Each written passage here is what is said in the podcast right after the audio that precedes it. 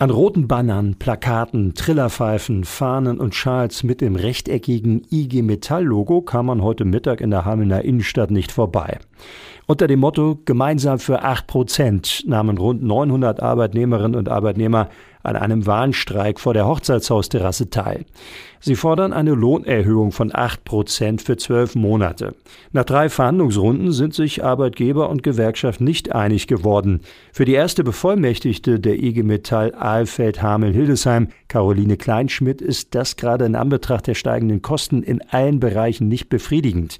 Im Gegenteil, sie spricht von Arbeitsverweigerung der Arbeitgeber. Also wir haben am Verhandlungstisch bis heute kein Angebot der Arbeitgeber gehört. Und so lange werden wir nicht Kompromissbereitschaft an irgendwelcher Stelle zeigen. Die IG Metall hat immer Kompromissbereitschaft am Verhandlungstisch gezeigt. Immer.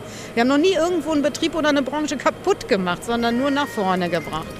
Die Arbeitgeber wollen von uns jetzt zuerst Verhandlungsbereitschaft, Kompromissbereitschaft, bevor sie überhaupt sagen, was sie dafür bieten. Und das geht nicht. Wir haben ein Angebot, das haben die seit Juli. Sie haben bis heute nicht darauf geantwortet und jetzt warten wir erstmal. Die IG Metall wirft den Arbeitgebern vor, sie würden austesten, ob die tariflichen und sozialen Strukturen noch funktionieren.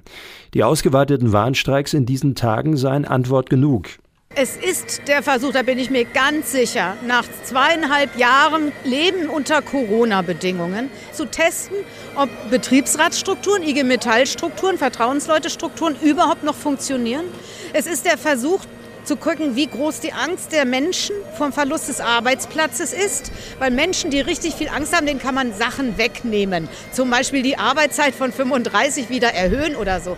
Und das ist deren Test, das gehe ich von aus. Und damit haben sie heute verloren. Das sehen wir hier. Wir waren gestern über 660 in Hildesheim. Wir sind heute 900 hier in Hameln. Unter anderem nahmen Arbeitnehmerinnen und Arbeitnehmer von Volvo, Reintjes und e-tron an dem Streik teil. Bei Lenze stand sogar die gesamte Produktion still.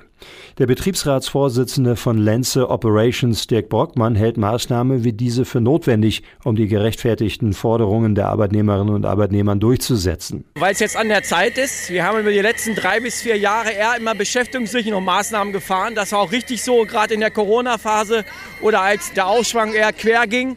Und jetzt sind die Unternehmen sehr stark involviert mit hohen Aufträgen. 75 Prozent der Unternehmen geht sehr gut. Und bei der Lenz Operation ist es so, dass die Leute 17, 18 Schicht fahren, also bis samstags abends.